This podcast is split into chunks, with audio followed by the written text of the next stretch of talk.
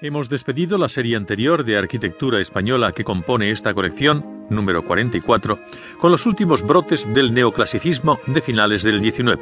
Algunos de los arquitectos mencionados, como Repullés, van a situarse en este momento de transición y comparten las formas neoclásicas y los nuevos modelos de la arquitectura. Los últimos años del siglo XIX siguen marcados por una arquitectura falta de energía, adocenada y decadente.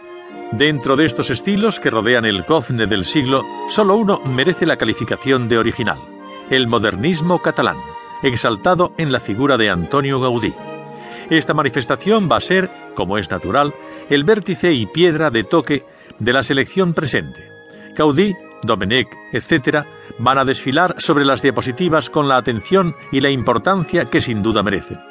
Pero en la misma época construyen en España muchos otros arquitectos representantes de tendencias nacionales o importadas que no podíamos dejar marginados a la hora de presentar una visión completa de la arquitectura española.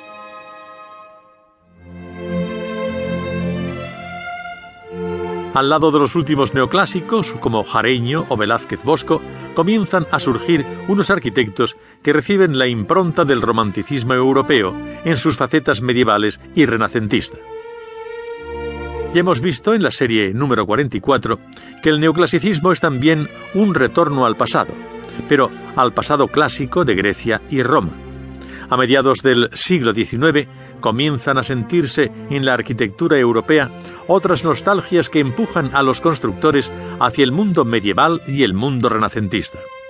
Ahora van a abandonarse paulatinamente los frontones y las columnatas clásicas para dejarse seducir por el misterioso encanto de lo popular, encarnado en el goticismo medieval.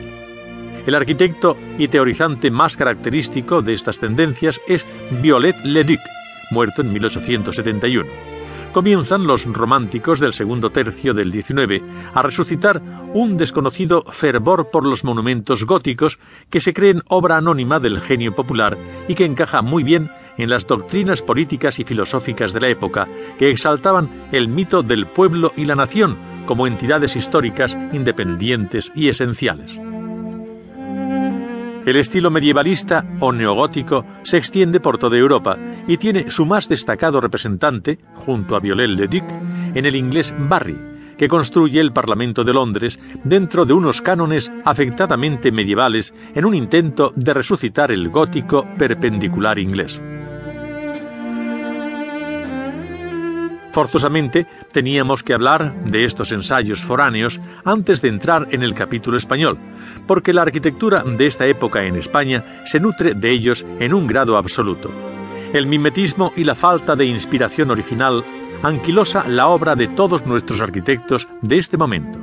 Casi al mismo tiempo, mediados del XIX, que se producían estos cambios en la arquitectura europea, es decir, que se abandonaba el frío neoclasicismo y se buscaba una nueva solución en el romanticismo medievalista, se dan en España los primeros brotes teóricos del fenómeno, publicación de los Monumentos Arqueológicos de España, fundación de la Escuela de Arquitectura, 1845, etc.